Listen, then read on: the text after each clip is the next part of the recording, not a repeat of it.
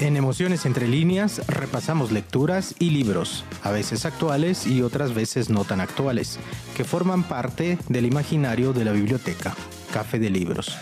Los diferentes personajes, escritores o sus escenarios cobran vida y se establecen extrañas relaciones, tendiendo puentes entre ellos sin importar el libro en el que aparecen o el escritor que le dio vida. Los libros, sus personajes y escenarios acaban tejiendo entre líneas un universo de emociones únicas, personales y a la vez globales.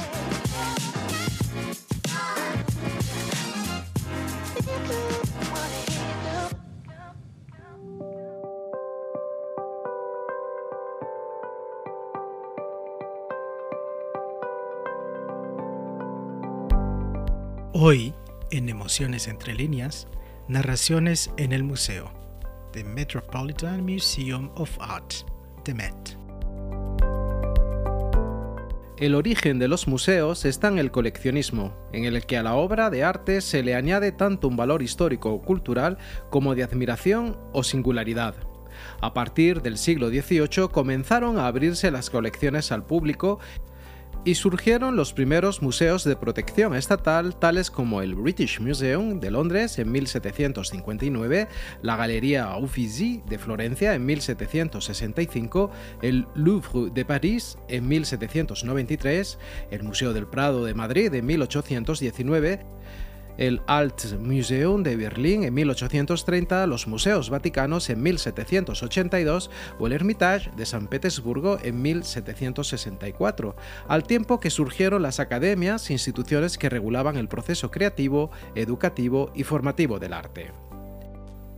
Los museos se dedican a la exposición, investigación, conservación y difusión de objetos cuyo valor es relevante de una u otra forma para la sociedad.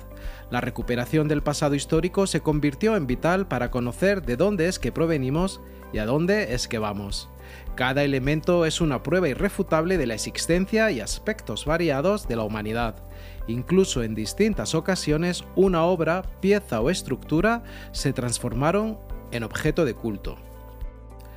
Hace más de 150 años, el Metropolitan Museum of Art, conocido como el Met en Nueva York, empezó con una idea y sin ninguna obra de arte que exhibir, ni un edificio donde colgarla.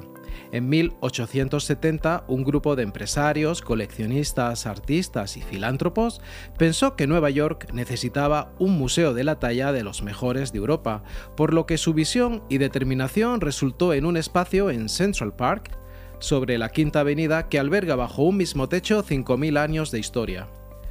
En la actualidad, el Met es el mayor museo de arte de los Estados Unidos y es uno de los museos de arte más visitados en el mundo.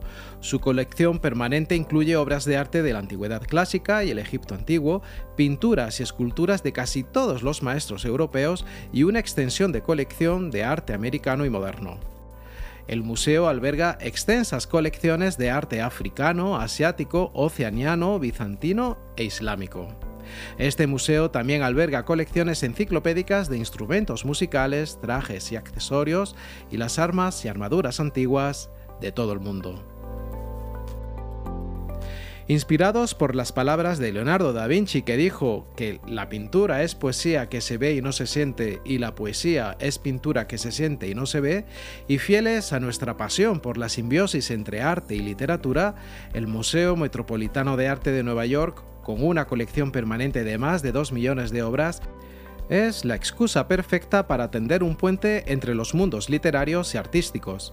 Por todo ello, en el pod del día de hoy, Narraciones en el Museo de Metropolitan Museum of Art de Met, leeremos algunas de las expresiones plásticas de este el plano simbólico que plantea la deliciosa asociación entre literatura y arte, entre escritores y artistas que construyen narrativas y deconstruyen realidades y contextos de este referente mundial del arte.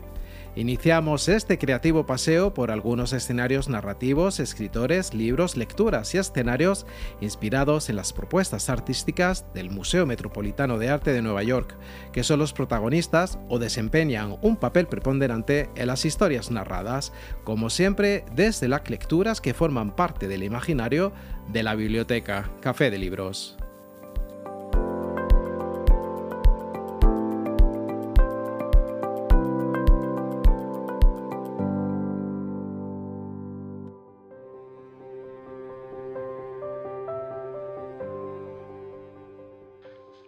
Fondo Artístico del Departamento de Dibujos y Grabados del MED comprende una colección de obras en papel de aproximadamente 21.000 dibujos y 1.2 millones de grabados, y 12.000 libros ilustrados creados en Europa y América desde aproximadamente el año 1400 hasta la actualidad.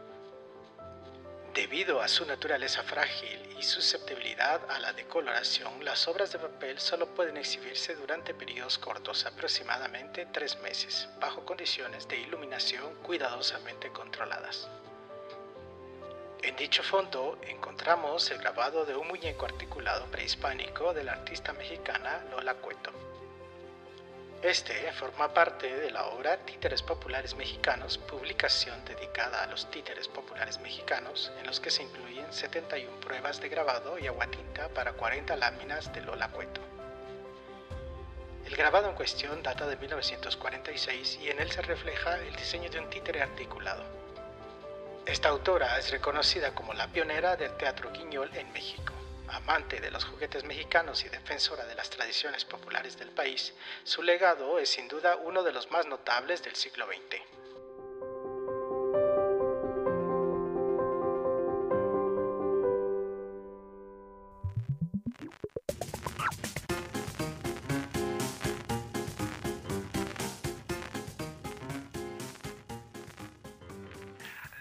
Inspirados por la imaginería prehispánica de la titiritera de Lola Cueto, iniciamos este paseo artístico literario con la obra Poesía prehispánica, Flor y Canto, una antología de maravillosas piezas poéticas náhuatl.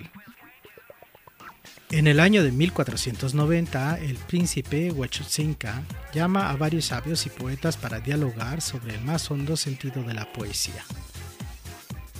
En este encuentro convoca a los príncipes poetas Ayocuán, Cuetzpaltzin de Tecamacachalco, Akihuatzin de Ayapanco, Xicontecatl de Tizatlán, Camatzochitzin, Cuauhtecotztli, Motenehuatzin, Telpolohuatl, Monecahuatzin, Xayacamach, Yaumanatzin, Micohuatzin, Ayocohuatzin, y Tlapate Uchitzin.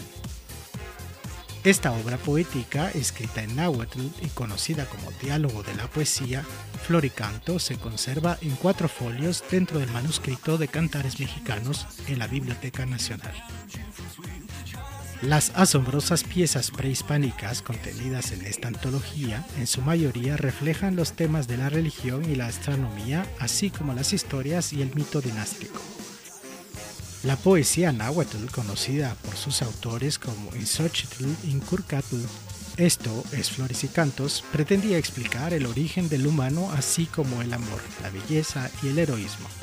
Estos bellos escritos cavilan sobre el sentido de la vida y expresan el sentimiento de la brevedad de la misma, además de la reflexión de haber nacido para servir a los dioses y con frecuencia hacer una constante referencia a la muerte.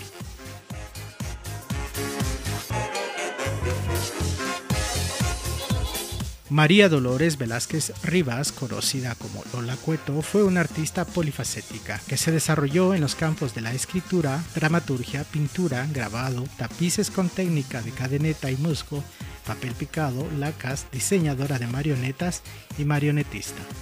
Perteneció a la generación de mujeres artistas de la segunda mitad del siglo XX que rompieron la imagen y los roles sociales que restringían a las mujeres al trabajo del hogar, dedicadas a la familia. Fue una coleccionista de arte popular mexicano, particularmente de juguetes, lo que la llevó a incursionar y desarrollar teatro infantil, creando juegos, títeres y compañías de teatro guiñol.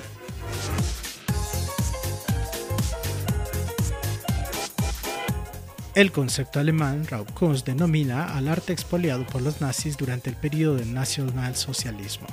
Las víctimas del robo fueron principalmente judíos y aquellos perseguidos como judíos tanto dentro del Reich de 1933 a 1945 como en todas las áreas ocupadas por los alemanes durante la Segunda Guerra Mundial.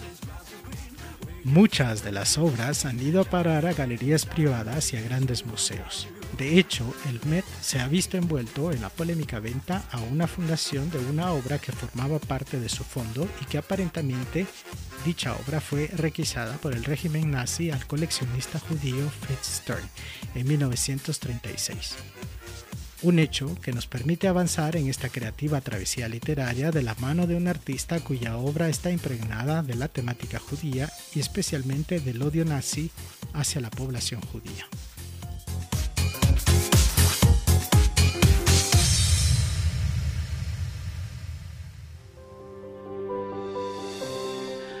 Una calle oscura acoge el desfile del 1 de mayo de 1936, atrayendo a una multitud de manifestantes con el fin de llamar la atención sobre el antisemitismo del régimen nazi.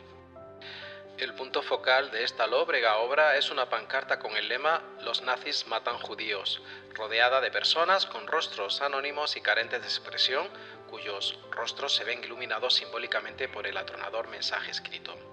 En 1936, la pintora estadounidense Alice Neal pintó la obra Los nazis matan judíos. Su obra sirve como registro de la vida política de Nueva York y de sus acontecimientos, como sucede en dicha obra. La obra de Alice Neal abarca desde la Gran Depresión hasta la Nueva York de Andy Warhol, y la representación judía es un tema que se reitera en su obra. Esta obra de Alice Neal, que en algún momento estuvo ubicada en la Sala Blanche and A.L. Levine, del área de arte moderno y contemporáneo del Met y que ahora se encuentra en calidad de préstamo, es la inspiración para una novela ambientada en la supervivencia de una joven víctima del régimen nazi.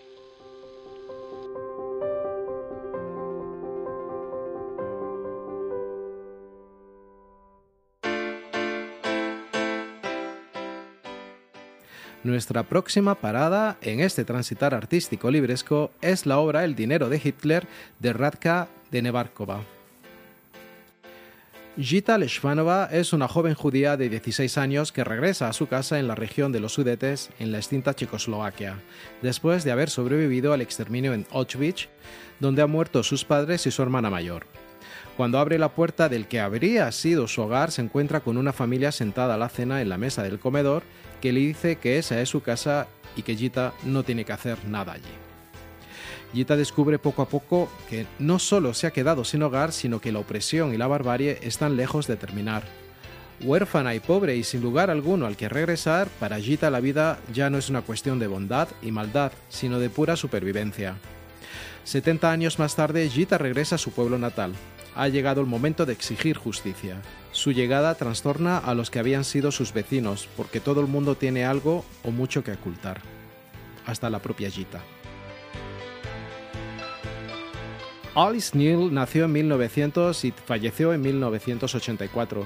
Fue una pintora retratista estadounidense. Sus pinturas destacan por su uso expresionista de la línea y del color, profundidad psicológica e intensidad emocional. Neal vivió una vida ajetreada, tuvo varios matrimonios, tragedias familiares como la muerte de su hija, crisis nerviosas e intentos de suicidio pero nunca dejó de pintar con su particular estilo expresionista en total sintonía con el espíritu expresionista del norte de Europa y Escandinavia o las obras más oscuras de la pintura española. Con el tiempo se ha posicionado como un icono feminista, convirtiéndose de nuevo en una de las más importantes artistas del siglo XX en los Estados Unidos. Radka de Kemarkova nació en 1968. Es una novelista, traductora y dramaturga checa. Graduada por la Universidad Carolina de Praga en 1997, obtuvo el grado de doctorado por la Facultad de Artes. Trabajó como investigadora en el Instituto de Escritura Nacional de la Academia de Ciencias y ejerce como conferenciante y editora en la Praguense Teatro de la Balaustrada. Asimismo, de que Markova enseña escritura creativa en la Academia Literaria Josef Sborecki. En el ámbito periodístico publica artículos en medios de comunicación checos y alemanes. Con su obra El dinero de Hitler ha recibido varios premios como el Magnesia Literaria de la República Checa en la categoría de prosa en 2007, el Premio Literario Usedom en Alemania en 2011 y el George Deyo en Alemania en 2012.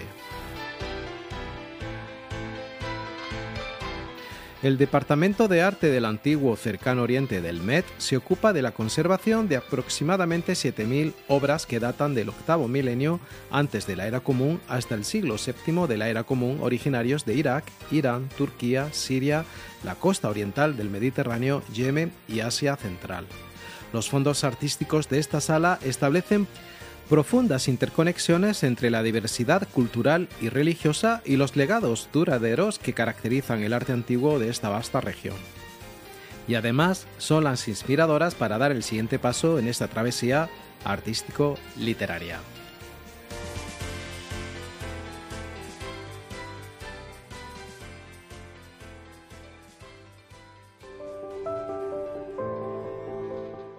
Destacado pintor estadounidense John Singer Sargent realizó dos viajes notables al Medio Oriente durante su vida para realizar una investigación para un ciclo de murales que representa la historia de la religión para la Biblioteca Pública de Boston. Como era su costumbre, durante sus frecuentes viajes registró las visitas en bocetos, acuarelas y pinturas al óleo. Dos mujeres árabes es una de las obras inconclusas fue producida en torno a 1905 por Sargent durante uno de sus viajes por Medio Oriente. La imagen, realizada en acuarela y gouache sobre papel blanco tejido, muestra a una mujer musulmana con velo y vistiendo un niqab blanco. Dos mujeres árabes estuvo expuesta en algún momento en el The American Wind de Met, pero en la actualidad no se encuentra exhibida. Esta cautivadora obra, con rasgos a medio pincelar, nos inspira la lectura cuyo título hace referencia a un poema del siglo XVII del persa Saib Tabrizi titulado Kabul y que nos narra la historia de amistad entre dos mujeres afganas de orígenes muy dispares.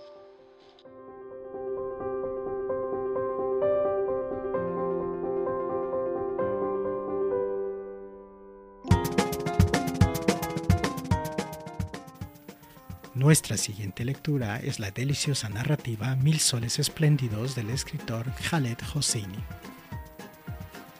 En una nueva demostración del asombroso instinto narrativo del autor, Mil soles espléndidos cuenta la historia de amistad entre dos mujeres cuyos destinos se entrelazan por obra del azar y las convulsiones que ha sufrido Afganistán en los últimos 30 años. Hija ilegítima de un rico hombre de negocios, Mariam se cría con su madre en una modesta vivienda en las afueras de Herat.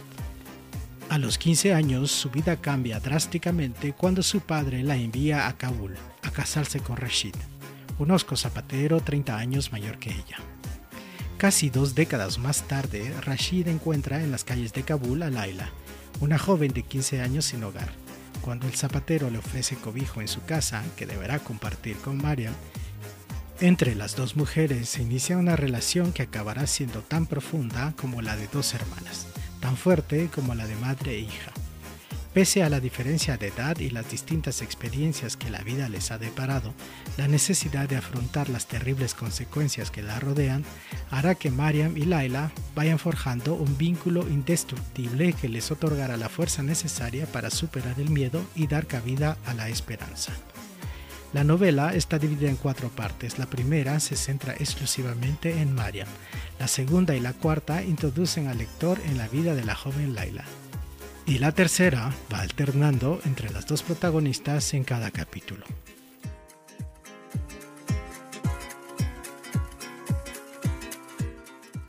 John Singer Sargent nació en 1856 y falleció en 1925.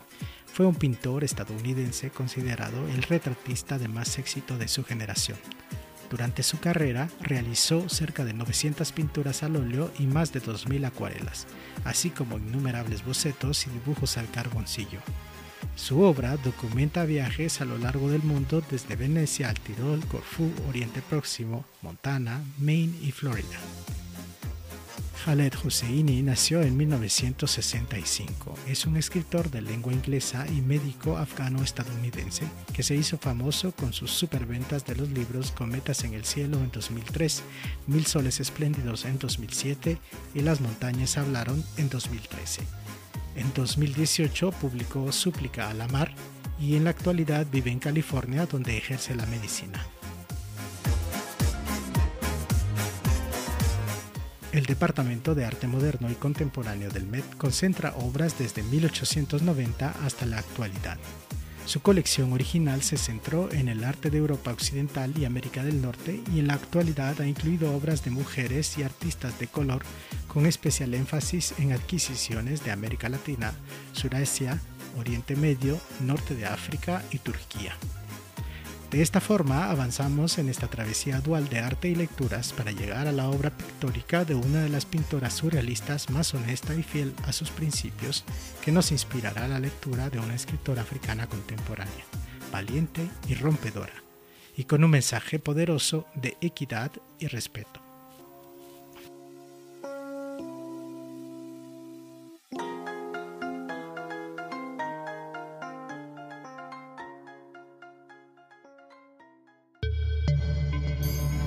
Esto es Emociones entre líneas, el canal pod de la biblioteca Café de Libros.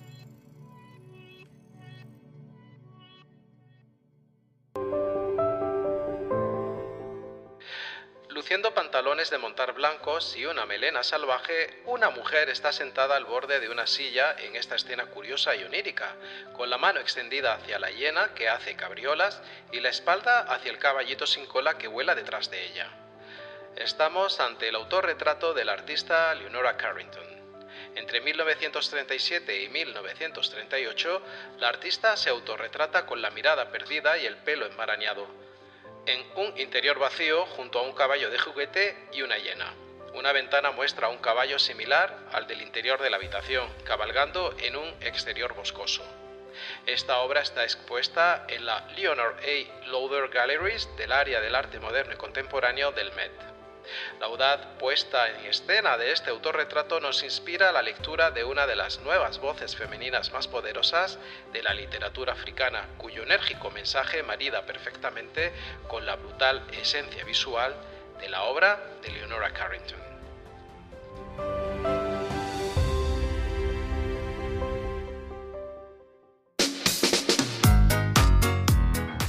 Llegamos al ecuador de nuestro transitar artístico literario con la obra Todos deberíamos ser feministas de la escritora nigeriana Chimamanda Ngozi Adichie. Ser feminista no es solo cosa de mujeres. Chimamanda lo demuestra en este elocuente y perspicaz texto en el que nos brinda una definición singular de lo que significa ser feminista en el siglo XXI. Con un estilo claro y directo y sin dejar de lado el humor, esta carismática autora explora el papel de la mujer actual y apunta ideas hacia hacer de este mundo un lugar más justo. Este es un ensayo adaptado a partir de la aclamada conferencia CHIT que ella misma expuso en 2013.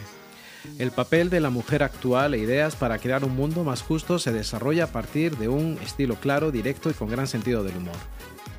Partiendo de la idea de que los estereotipos, y especialmente los estereotipos sobre África, limitan y dan forma a nuestro pensamiento, Chimamanda creía que con el adjetivo feminista y la idea del feminismo sucedía lo mismo, se manipulaba a partir de los estereotipos fijados. En este texto ella afirma que creía en hablar del feminismo por la importancia que tiene para ella, aunque dudaba debido a que no es un tema muy popular. Tras su exposición, el auditorio al completo la arropó en un sonado aplauso. Los temas que normalmente trata Adichie en su obra van desde el feminismo a la inmigración y del sexismo a la problemática racial. Mary Leonora Carrington nació en 1917 y falleció en 2011. Fue una pintora surrealista y escritora inglesa nacionalizada mexicana. Leonora pasó su infancia en una finca rodeada de animales y leyendo cuentos de hadas y leyendas. Ella revisó estos recuerdos en su edad adulta, creando pinturas pobladas de criaturas reales e imaginarias. Carrington, última gran representante del movimiento surrealista, desecha las leyes de la perspectiva para crear una continuidad entre el espectador, primer plano interior y segundo plano exterior. Así construye un tercer espacio a medio camino entre el sueño y el despertar, entre la vida y la muerte.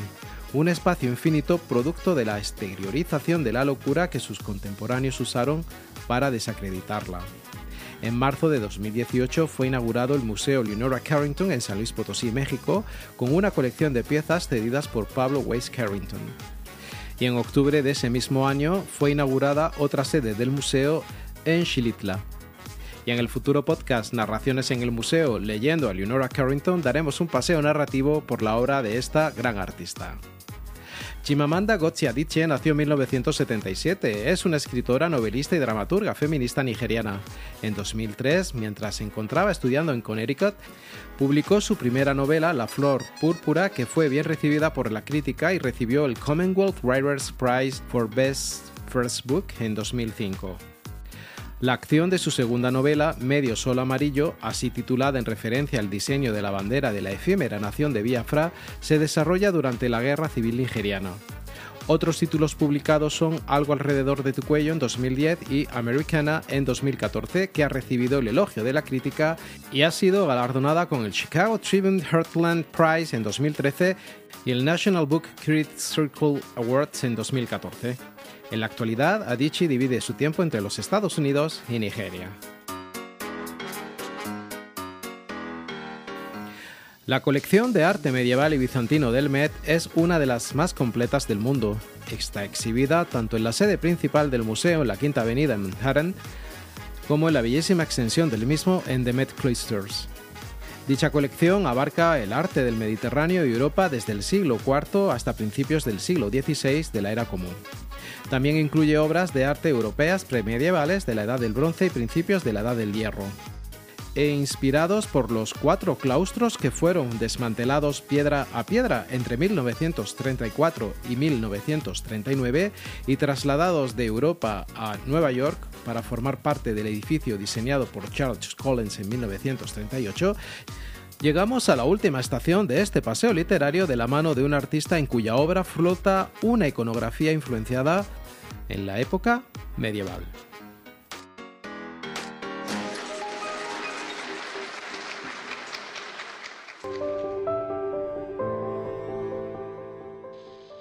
La obra abordando el manto terrestre nos deja claro el mundo onírico que nos presenta el artista Remedios Varo.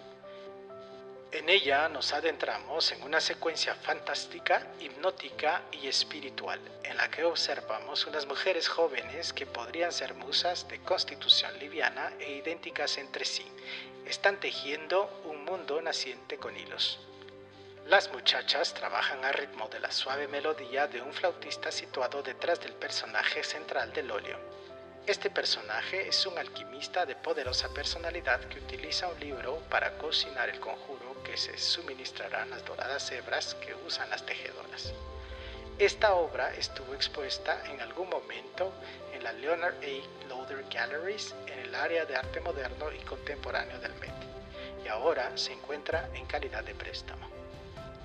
El universo plástico de este artista temporal y fantástico nos inspira la lectura de una narración sobre la fantasía y los sueños, sobre la locura y la pasión, sobre los miedos y las dudas de los escritores, pero también de los lectores.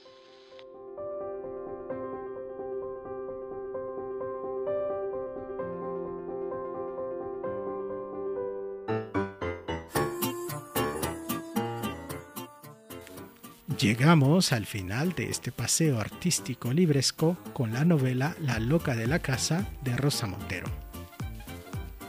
Este libro es una novela, un ensayo, una autobiografía. La loca de la casa es un recorrido por los entresijos de la fantasía, de la creación artística y de los recuerdos más secretos. Es un cofre de mago del que emergen objetos inesperados y asombrosos es una obra conformada por 19 capítulos que tratan de diferentes temas, entre ellos el miedo al fracaso, la ambición, el ansia de reconocimiento, la independencia del escritor, su relación con el poder, la memoria y la locura, en los que la autora reflexiona a base de supuestas anécdotas autobiográficas y referencias de otros autores, libros y temas.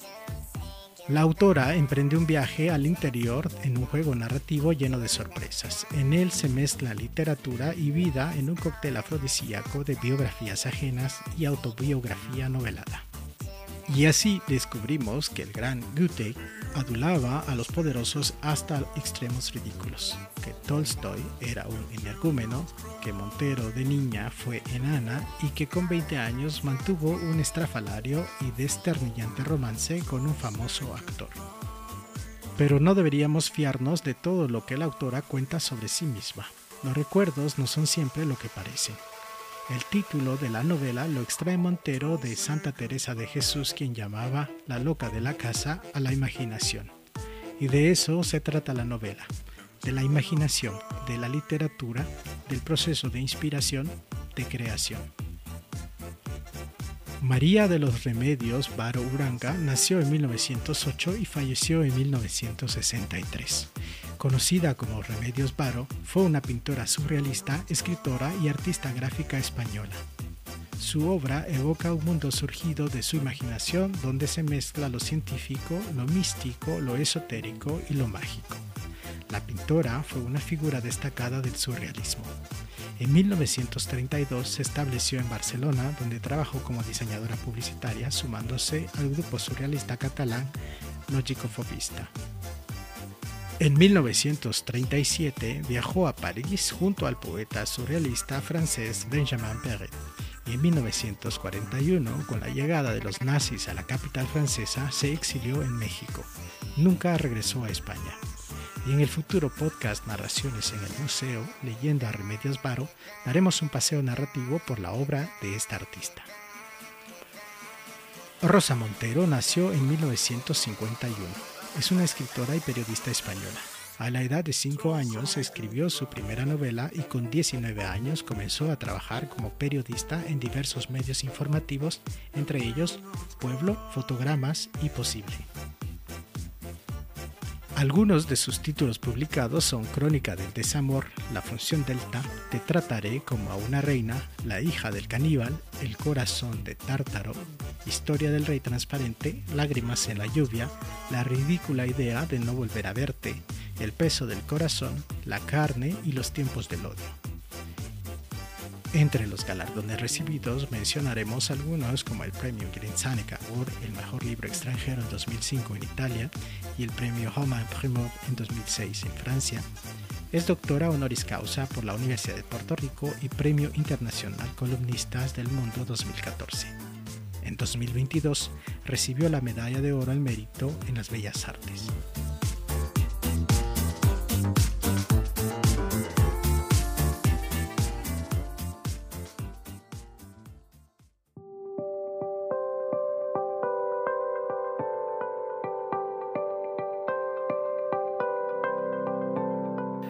The Metropolitan Museum of Art, más conocido como el Met, fue inaugurado el 13 de abril de 1870. Entre los fundadores se encontraban empresarios y financieros, así como destacados artistas y pensadores de la época, que querían abrir un museo para llevar arte y educación artística al pueblo estadounidense. En 1880, después de haber peregrinado por un par de mansiones en el Bajo Manhattan, el Met abrió las puertas de la emblemática estructura que hoy ocupa el número 1000 de la Quinta Avenida en un estilo que se le conoce como Renacimiento Gótico. Desde entonces el museo ha crecido mucho y de forma orgánica. Al edificio original se le han ido añadiendo nuevas estructuras en estilos diferentes y variados, desde arquitecturas neoclásicas hasta la construcción de la monumental Lehman Wing. De igual manera, ha crecido la colección. Esta se compone de más de 2 millones de obras de arte de todo el mundo. Las colecciones abarcan desde tesoros de la antigüedad clásica, representada en sus galerías de Grecia y Chipre, hasta pinturas y esculturas de casi todos los maestros de Europa y una gran colección de obras estadounidenses. Se exponen obras de maestros tales como Rafael, Tiziano, El Greco, Rembrandt, Velázquez, Picasso, Pollock, Grag, Van Gogh y muchos más. El museo posee un gran acervo de arte egipcio, africano, asiático y de Oceanía, Oriente Medio, bizantino e islámico. Las galerías André Meyer encierran grandes obras del arte europeo del siglo XIX, con particular énfasis en los pintores impresionista y post-impresionistas, así como una gran colección de esculturas de Rodin. Y como en Emociones entre líneas nos encanta el binomio arte-literatura, desde hace tiempo dimos inicios a la saga de podcast Narraciones en el Museo. En esta establecemos un paseo dual entre obras de arte y lecturas inspiradas ya sea por los personajes retratados, escenarios representados o la vida de los artistas plásticos. En la saga de podcast Narraciones en el Museo, pintores, poetas y narradores se unen en un escenario único y compartido, inspirados por las sensaciones que emanan entre los pinceles y las emociones que surgen entre líneas. Dicha saga está compuesta por el momento por el pod ya emitido MoMA de Museum of Modern Art de Nueva York y los próximos por publicarse Museum, Guggenheim Museum y el Museo de Arte Contemporáneo de Guatemala. De igual forma mencionaremos que esta saga de narraciones en el museo está hermanada con el podcast Las mujeres que leen son exitosas y la saga Arquitecturas Narrativas compuesta por los pod ya emitidos leyendo a Edward Hopper y leyendo a Efraín Y antes de terminar, deseamos mencionar algunas lecturas inspiradas en el creativo mundo de los museos. Entre estas mencionaremos el Museo de Humberto Eco e Isabella Piscini, publicado por Casimiro Libros en 2014, El Jilguero de Donna Tart, publicado por De Bolsillo en 2017, Yendo, leyendo, dando lugar de Rogelio López Cuenca, publicado por el Museo Nacional Centro de Arte Reina en 2019, La familia del Prado, un paseo desenfadado y sorprendente por el Museo de los Austrias y los Borbones de Juan Eslava Galán, publicado por Planeta en 2018, la noche anterior al cierre del museo fue Plenilunio de Carmen Turrent, publicado por La Equilibrista en 2020, el Jardín del Prado, un paseo botánico por las obras de los grandes maestros de Eduardo Barba Gómez, publicado por Espasa Libro en 2020, el Museo de la Inocencia de Orhan Pamuk, publicado por Literatura Random House en 2020, Las Invisibles, ¿por qué el Museo del Prado ignora a las mujeres? de Peyo H. Riaño, publicado por Captain Swing en 2020, El Museo del Silencio de Yoko Okawa, publicado por Funambulista en 2020, La Caída del Museo Británico de David Lodge, publicado por Anagrama en 2020, El Guardián de los Objetos Perdidos de Ruth Hogan, publicado por Duomo en 2020, El Cristal y la Sombra sobre museos y otras ilusiones de Luis Grau Lobo, publicado por Menos Lobos en 2021, y El Fuego de la Imaginación, libros, escenarios, pantallas y museos de Mario Vargas Llosa, publicado por Alfaguara en 2022.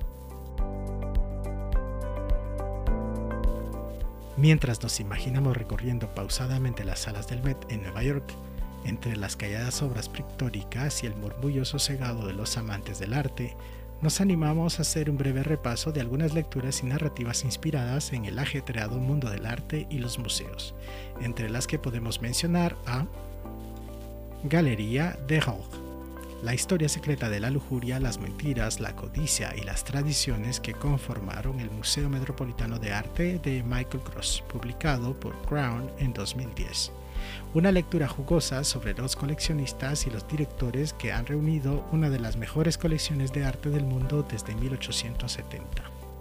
The Gardner Haste, la verdadera historia del robo de arte sin resolver más grande del mundo de Ulrich Boser, publicado por Harper Paperbacks en 2010. El robo más misterioso sin resolver sigue siendo el del Museo Isabella Stewart Gardner en Boston. Dos hombres irrumpieron en el museo justo antes de la medianoche del 18 de marzo de 1990. Se marcharon con una docena de obras maestras, entre ellas un Vermeer, tres Rembrandts y cinco Degas. El valor total de las pinturas se estimó en 500 millones de dólares. Una vida iluminada. El viaje de Bella de la costa de Green de los prejuicios a los privilegios de Heidi Ardizzone, publicado por Norton Company en 2007. Belle da Costa Green fue la biografía que ayudó a construir una de las mejores colecciones de libros del mundo, lo que hoy es Morgan Library en VCU. Hacer bailar a las momias dentro del Museo Metropolitano de Arte de Thomas Hobbin, publicado por Touchstone en 1993. Thomas Hobbin comenzó su carrera en el Museo Metropolitano de Arte como conservador de arte medieval en The Cloisters, pero finalmente se convirtió en director. Bajo su mandato creó la primera exposición de museo exitosa con tesoros de la tumba del rey Tutankamón desde Egipto hasta Nueva York. Persiguiendo a Afrodita, la búsqueda de antigüedades saqueadas del museo más rico del mundo de Jason Felch y Ralph Famolino publicado por Houghton Mifflin Harcourt en 2011. Este es una mirada al lado oscuro del coleccionismo de arte. después de que se reveló que el Getty había estado comprando arte saqueado durante décadas, museos como The Met comenzaron a devolver voluntariamente las obras de arte valoradas en un medio billón de dólares.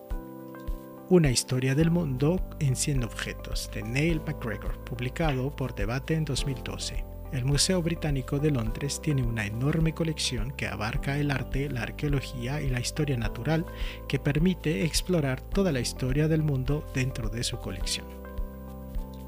Palacios del Tesoro. Grandes escritores visitan grandes museos de Maggie Ferguson, publicado por The Economist en 2016. Es una colección de ensayos sobre los museos de escritores como Julian Barnes, Alice Smith, William Boyd y Alison Pearson. Comience con el pasado, construyendo el Museo Nacional de Historia y Cultura Afroamericana, de Mabel O. Wilson, publicada por Smithsonian Books en 2016. Esta obra explora la larga historia detrás del desarrollo del Museo Nacional de Historia y Cultura Afroamericana como un lugar permanente para recopilar, estudiar y mostrar la historia afroamericana. Siete días en el mundo del arte de Sarah Thornton, publicado por Edasa en 2010. Esta obra explora la moda, la alta sociedad y las vertiginosas fiestas y ferias de arte que alimentan los coleccionistas.